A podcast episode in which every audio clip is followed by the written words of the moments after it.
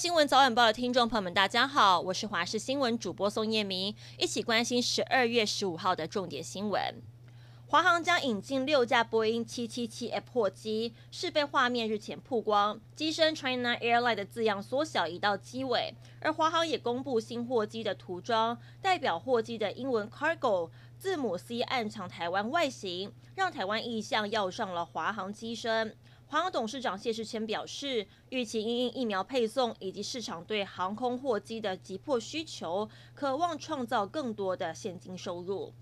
我国友邦史瓦蒂尼的总理戴安博一个月前感染新型冠状病毒，昨天传出不幸逝世的消息，享年五十二岁。总统府发言人表示，蔡总统听到讯息之后深感哀悼，并指示外交部跟驻外馆代表总统跟我国政府，向史瓦蒂尼王国政府跟人民致上最诚挚的慰问。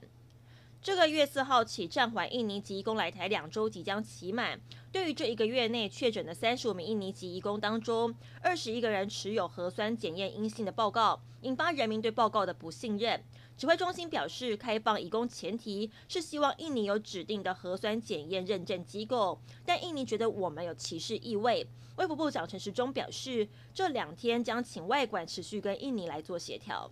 台湾男性吃槟榔的人数持续下降。二零零七年，国内槟榔嚼食率高达百分之十八点六。当年政府开始进行口腔黏膜筛检计划。根据国卫院报告，二零一八年男性嚼食槟榔的人降幅高达五成，已经降至百分之七以下。以三十到三十九岁的族群最大。目前以每年减少百分之一点七的幅度持续降低当中。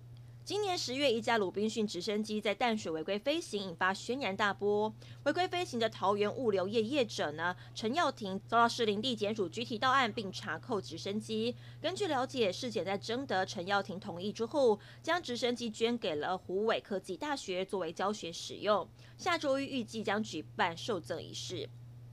日本动漫《鬼面之刃》剧场版《无限列车篇》全台票房超过五点五亿元，持续攀升当中。目前打败《与神同行》跟《海角七号》，位居台湾影史总票房第十六名，前十五名都是好莱坞电影。而它在日本上映五十九天，累计票房高达八十二亿台币，差六亿元日币，大约是一点六亿台币，就会追平日本最卖座电影宫崎骏《神隐少女》的纪录，称霸日本影视。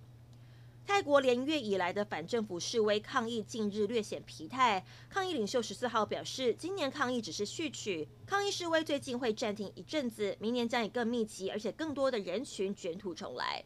澳洲人报调查发现，有中国共产党的党员渗透澳洲、美国、英国等至少十个国家在上海的领事馆。专家指出，这些中共党员在领事馆工作，有可能是国家资助间谍网的一部分。